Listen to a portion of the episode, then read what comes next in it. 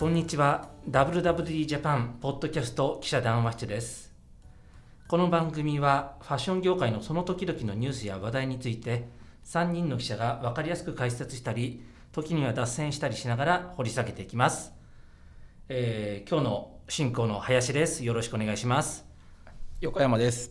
はい、編集部急ぎみです。よろしくお願いします。はい今日もこの3人でお届けします今日のテーマ。ワークマン林さん、ワークマンの話好きですよね。そうだそんなイメージ みんな大好きワークマみン。んな大好きワークマンだっけ世の中みんな大好きワークうマン。んまあね、林さんが好きっていうよりも、まあやっぱりこのアパレル市況厳しいという中で、まあ快進撃を続けているという意味で、まあ注目企業ということですよね。そうだよね、ウェブなんかに記事上げてもやっぱりワークマンの反響ってこの数年すごく確かいいよね。にワークマンとスノーピークの反響がいい。うん、でそのワークマンが、えーこの前発表したのかな？4月になんと銀座に出店しますと、おめでとうございます。うん、銀座の EXIT メルサ。ああ、去年まで、えー、EXIT メルサって中央通りに面したはい。なんて言ったらいいのかな、えー銀座6の対面ぐらいのそうですよね。ユユニクロとかドーバーストリートマーケットに行くそうそう隣の隣の隣ぐらいですよね。そうそうそう、まあ、昔からある名前を変えてメルサ名前を変えて昔からある商業ビルなんだけれども去年まで、えー上層部の方にラオックスうんうん。免税店のはい。大型店が入っていたんだけれども、えーコロナで、えー観光客外国から来なくなっちゃったんで撤退してその跡地跡地って言っても、まあ、全部じゃないけどその一部にはい。入りますとうん。いうことなんですね。はい。初めて銀座。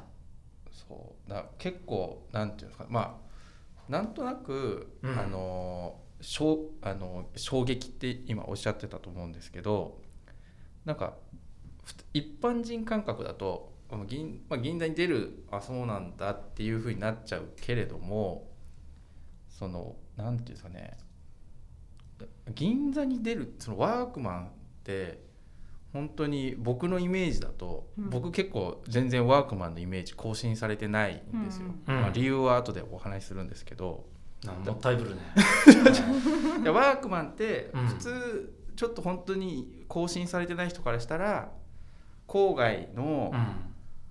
あののしかもなんかすっごいたいなんか変なんか偏僻なところになんかワークマンってあって、うん。なんかこうなんていうのプレハブにねプレハブじゃない。けどあなんかうちの実家のすぐそばにあるんですけあど実家がどこだかわかんないけど。あの千葉県のあの白石っていうところにあるな実家なんですけど、うん。そのさらに千葉県の16号沿いとかでもなく、うん。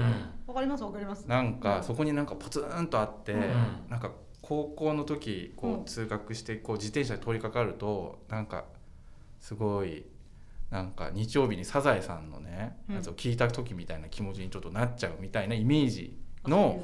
教習を感じる。そうそうそう教師を感じるような僕からすると銀ワークマンが銀座の一等地に出るって衝撃っていうかなんで出るのみたいなそうなんだよね確かに。そもそもまあ皆さんもよくご存知のように作業服店としてスタートしてもこの数年はまあアウトドアウェアみたいなところをプライベートブランドでどんどん出してきてまあ社会現象みたいな感じになってるところだけれどもうなんかそれこそああいう地方のうん。お店行くと、駐車場にああいう日産キャラバンとかハイエースとか止まっててうん。ああいう当時の人たちがね買ってますよね。で僕と磯君さんは、あ磯君さんってあのどこに住んでるか言っていいのかな？あいいですよ私。高田の。じあいや家ね。あ今でいい。住所まで言おう。え新宿区民そうそう、うん。新宿区民じゃないですか、ええ。で僕阿佐ヶ谷なんですけど、うん。あ僕と磯君さんみたいな人からすると身近にワークマンないんですよいまだに。アーバンライフスタイルのこまの2あそういう。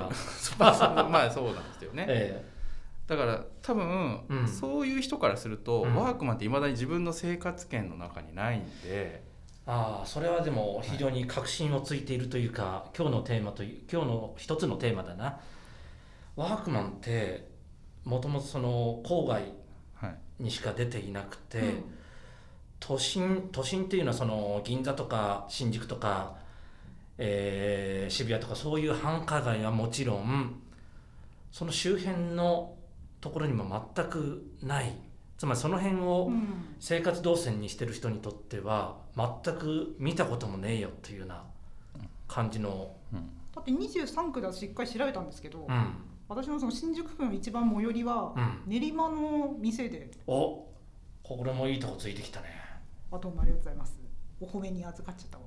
これね Google えー、Google マップで調べればうん。分かるんだけれども、Google, Google マップでそのワークマンって調べるとお店を調べるとこう所在地に赤いマークみたいなのつくでしょ、うん。うん、あれをちょっとい今は若干違うかもしれないけどやってみると東京で調べると、うん。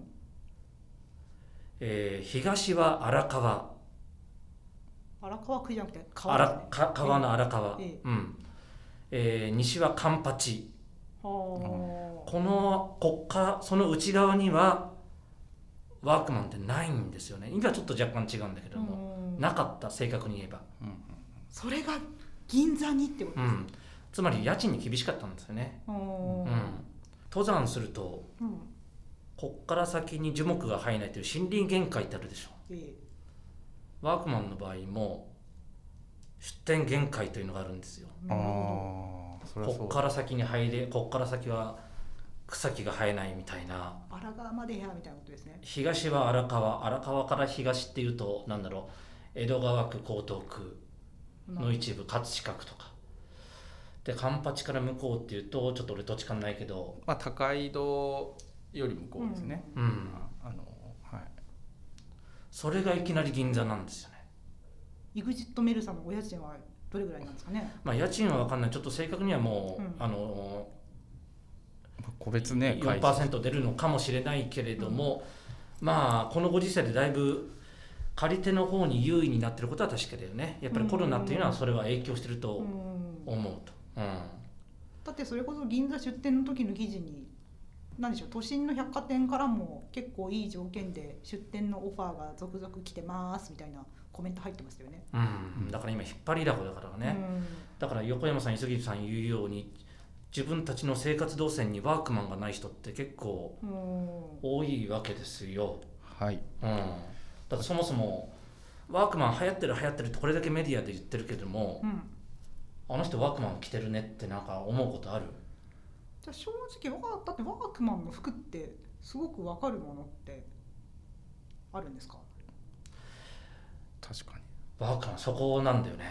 まあちょっとだからそれちょっと一回ちょっとワークマンの概要、アウトラインをうん。数字でちょっと追いましょうよまずは。い。はい。うん、ああちょっと PB のこと話しちゃうと、うん。はい。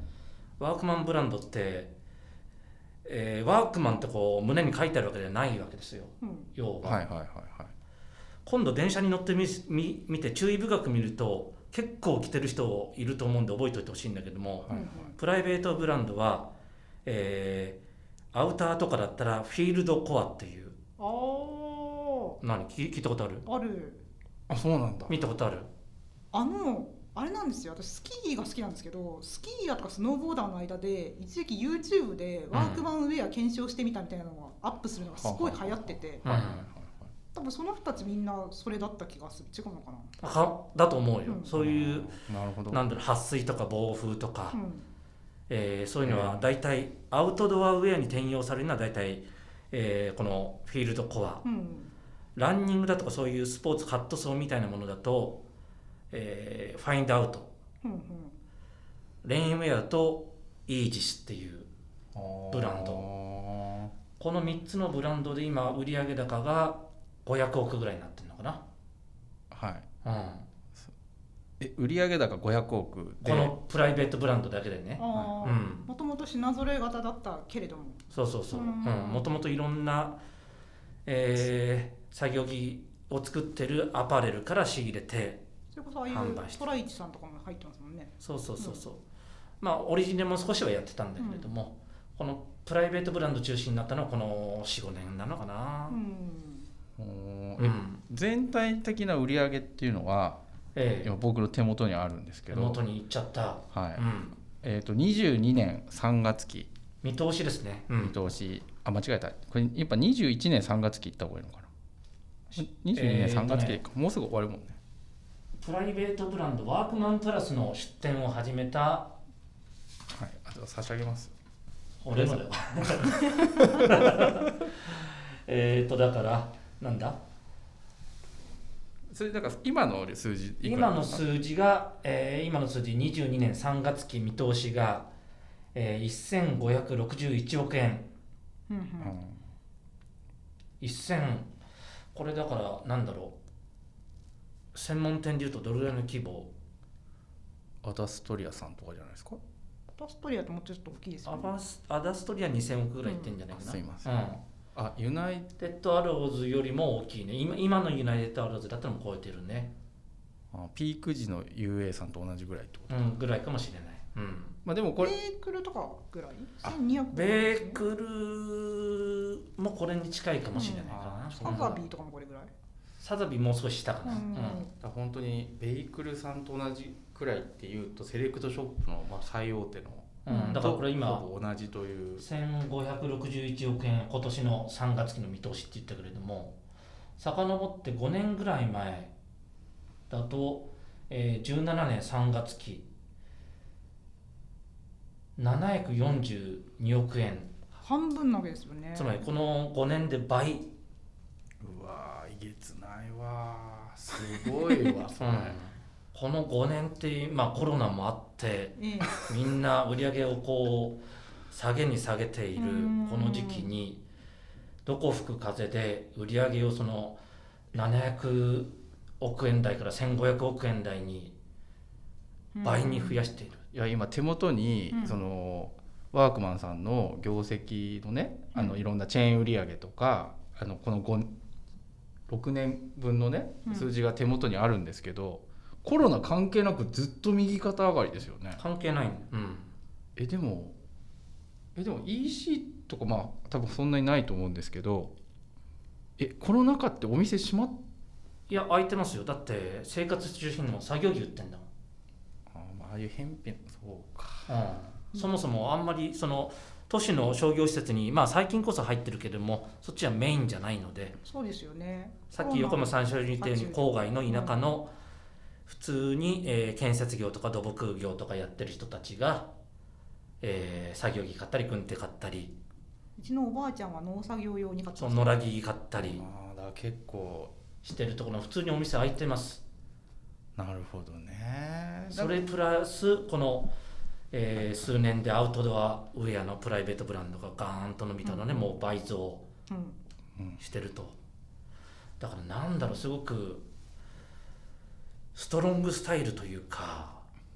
何ですか？ストロングスストロングスタイル。プロレスですね。プロレスでいうとこのスタスストロングスタイルですよね。あプロレスにそういうあ用語があるんですね。用語まあうん。い猪木とかうん。まあなんだろう。真っ正真っ向勝負みたいな、はがっぷり四つみたいな。はまあ、イメージだからそれが転じてよくストロングあいつの営業スタイルはストロングスタイルだみたいな。はあ。え範囲語は何なんですか？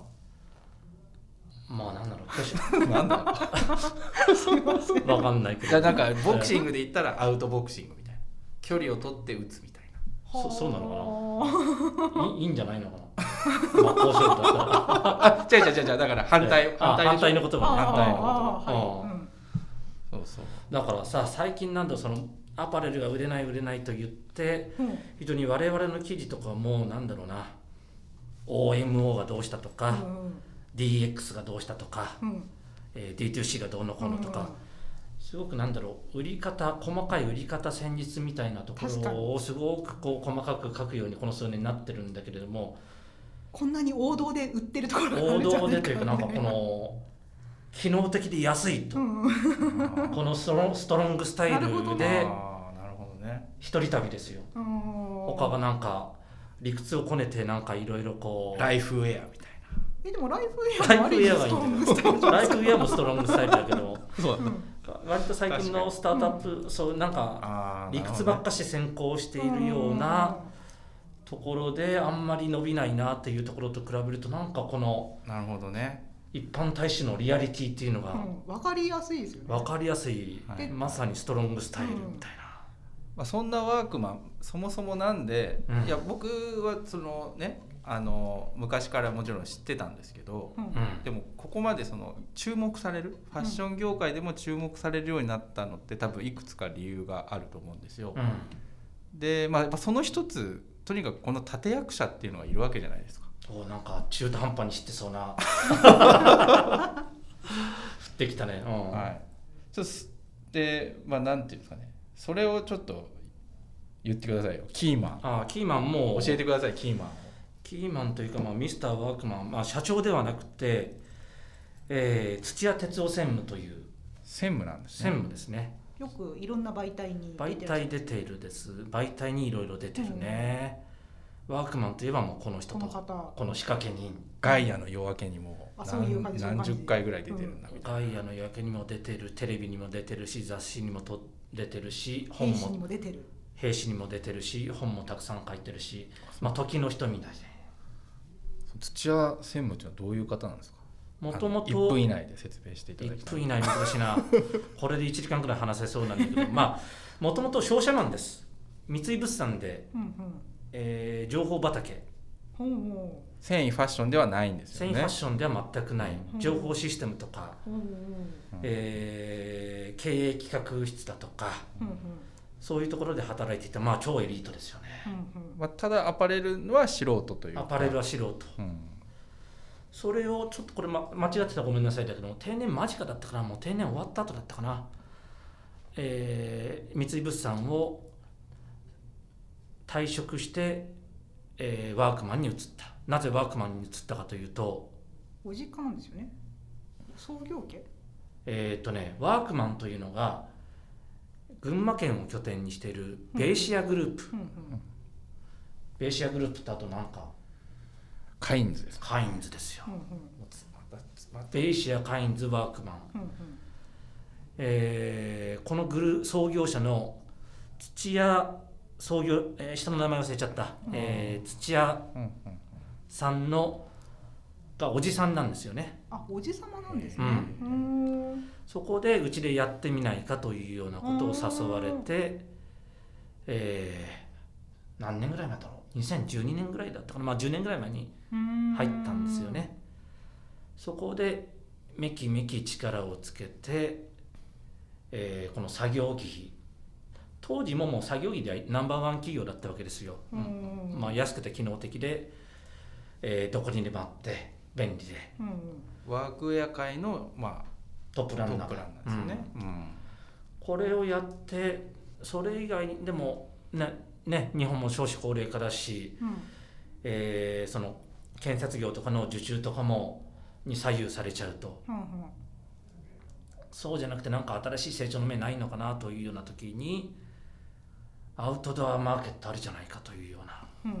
つまり作業着の機能をそのままアウトドアウェアに転用する。ことで大したその新規投資をせずにうんうんトランスフォーメーションをするというか、すごいよね。この鮮やかな、鮮やかすぎますよね。ねえ。なんだろうマーケティングの教科書に出てきそうなこの発想。今だったらそれぐらい俺でも思いついたというような人が たくさんいるんだけれどもうん。これ実際にやると思い浮かぶのとやるのでは全然違うのではい。そこら辺だよね。だからなんだろう。もともとなんリーバイスってああうん。何でしたっけ？作業着ですよね。アメリカのか。ゴールドラッシュ。ゴールドラッシュの。サンフランシスコカリフォルニアの十何世紀？100年以上前のうん。ところの作業着として生まれたジーンズがファッションとして成長したみたいな。うんうん。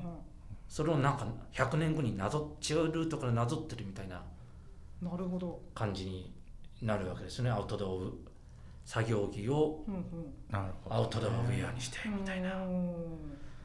そういうところが非常に鮮やかだなっていう。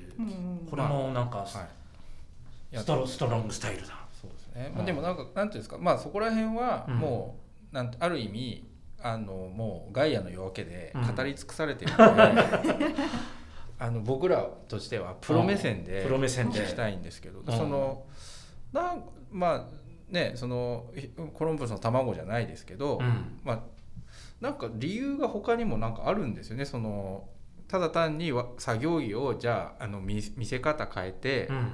あの売りましたって言ったらう、ん。売れるんだったら誰でもやってるわけで、うん。ななどこがやっぱりポイントだったんですかね。成功のポイントを林さん的に見ると、まあ、SC に出店したとか、うん。なんか話題の作り方がうまいとか。話題まあそれも含めてなんだけれども、これなんか自分たちでその土屋専務が発見したというよりも自然発生的にそういうような使い方をしてる人が結構いたみたいなもともといたと。例えばなんだろう建設作業用のレインウェア。うん。これバイク乗りの人が結構着始めて口コミだったりあるいは自分で YouTube に上げてうんうん。こんなに雨風強くてもいけます。いけるのが4900円たった4900円。普通のなんかそういう専門のブランドで買ったら1万円2万円になっちゃうのにみたいな。ところをやったりあるいは本当に山登りやってる人がこれ着れるじゃんとこのジャケットみたいな。うんうん。アウトドアノースフェイスで買ったら何万円するけどもワークマンで買ったらうんうんすあの2 3 0 0円で済んじゃうみたいな。うん。うんうん。うんこういうことをこういうことがまあワークマンの方にも入ってきてじゃあちょっとそういう人たちの声に耳を傾けようと。うんうんうん。で一緒に商品開発にも入ってもらってじゃあ本格的にやりましょうかみたいな流れなんだよね。だから決してなんだろうマーケティングのあうん。の先駆者ではあるんだけれどもまあお客様が先にそうだお客さんが気づいたうん。ほ声のする方に流れていくというような自然体な感じなんだよねだから、なんかそれもユニクロと似てますよね、うん。うん。お客様の声からまあそれはさあの 小売業のあの基本のことをあの愚直にやってるっていうあんまり自分たちがリードしていくっていうよりも、自然にそういう要望があるんだったらこういうのを提供しますよみたいなうん。スタンスだったり、なでもともと、まあ、これもいろいろなところで言い古されてるけれどもそもそも作業着だけで700800億円のベースっていうのがあるわけですよ。うんうん。あもともとね、うん。うん。そういったベースもあるので大量に作るだけのスケールメリットが出せるということですよねうん。だから安く実現できるしというのもある、うん。はいそれと話題作りもうまいよはいね、うん。なんかそうですね、うん。なんか最近だとキャンプ用品？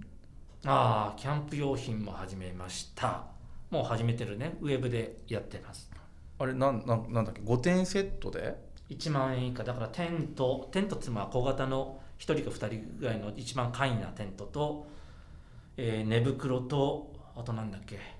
テーブルテーブル椅子椅子とあと2つぐらいで、うんえー、ご1万円きうん。切ります、うん。初めての人ぜひ。キャンプってやっぱり、えギアが高いですからね。ー、揃えると初期投資がすごくかかるんでそこのハードルを下げてあげるということで、なんかねそのキャンプにもワークマンを着てキャンプなんだっけそういうのは結構多いですよね。YouTuber とかも。そうそうもともとそういう人がたくさんいるんで、うんそういう要望がすごく多かったと。この12年。だからちょっと重い腰上げてみましたみたいな、うん。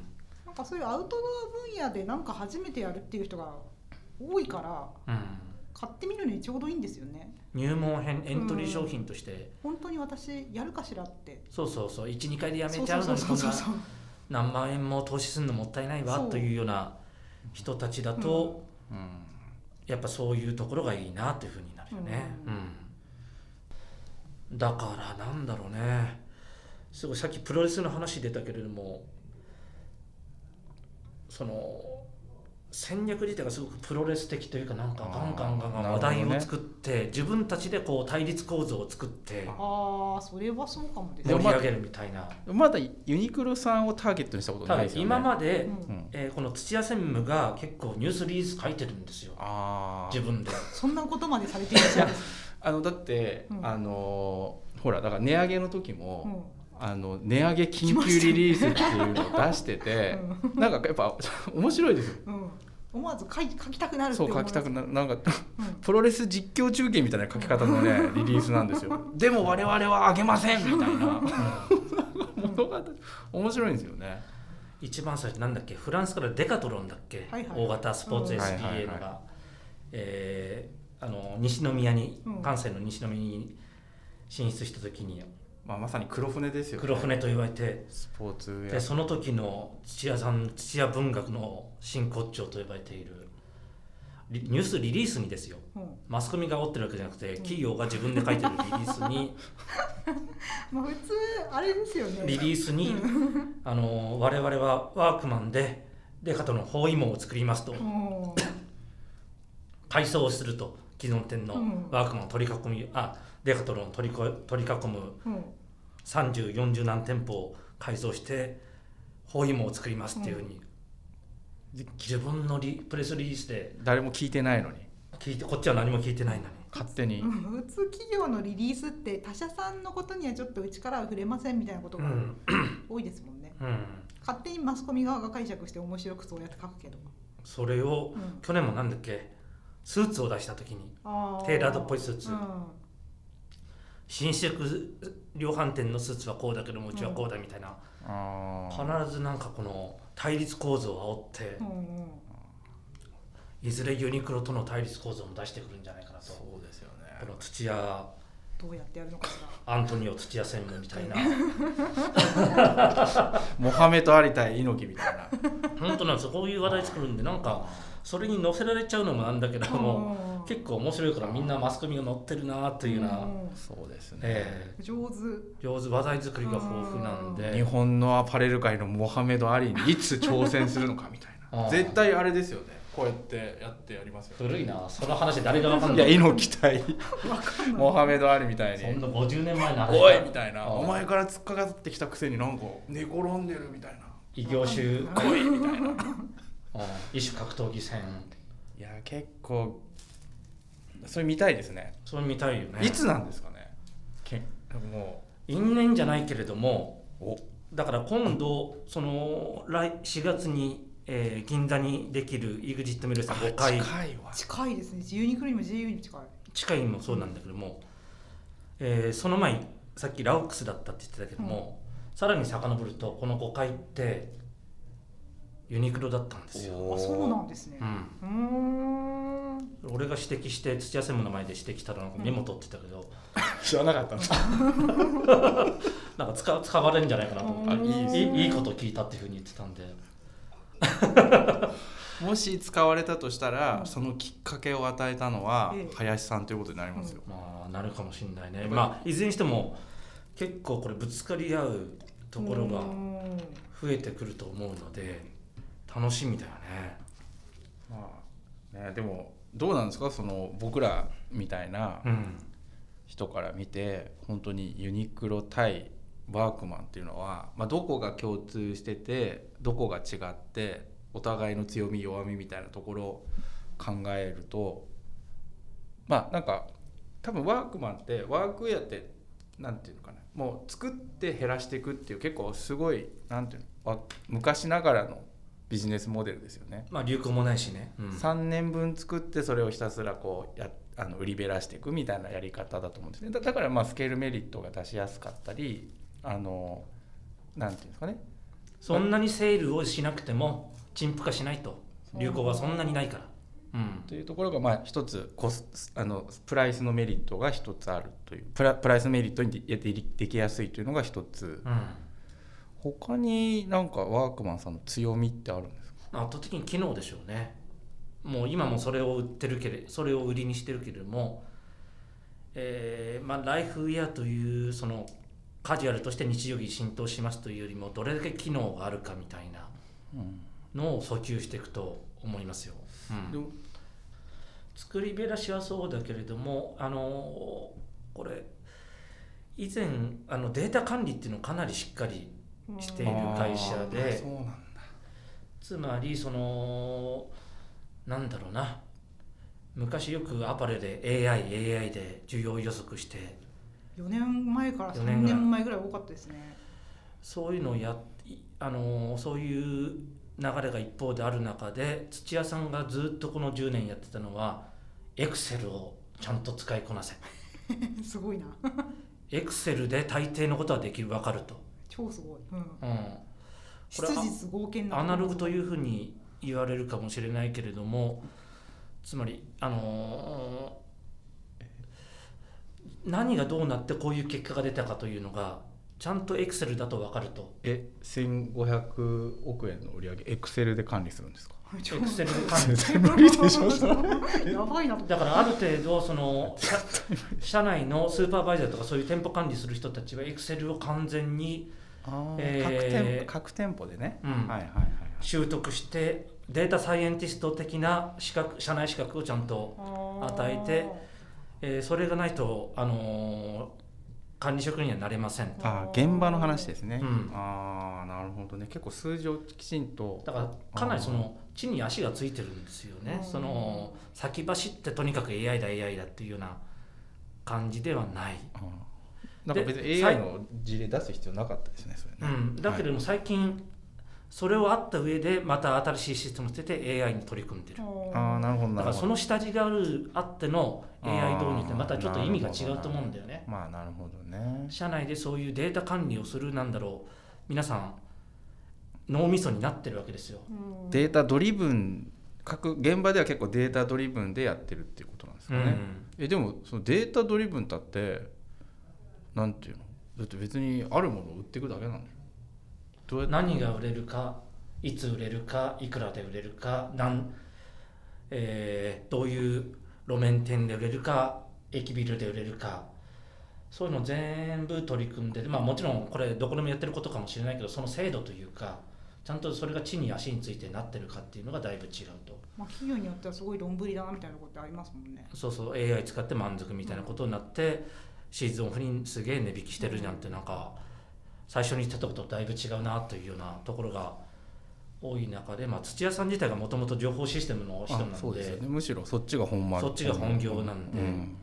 そういうところはかなり、あのーしっかりやってると。えでも売りべらすだけなのに、うん。ただだってなんかあの僕もあれですけどそのワークマンの店舗って、いうん。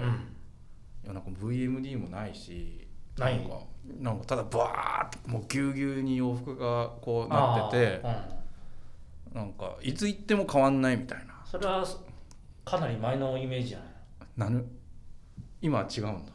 今は割とすごく綺麗に少なくともあのカジュアル用途が多いところは、はいはい、うん、なるほどね。なんか横山さんさっきそのユニクロ対ワークマンみたいな構図に従いますけどなんかそこじゃないんじゃないかなとすごくきずっと聞いてて考えてたんですけど。おおさすが。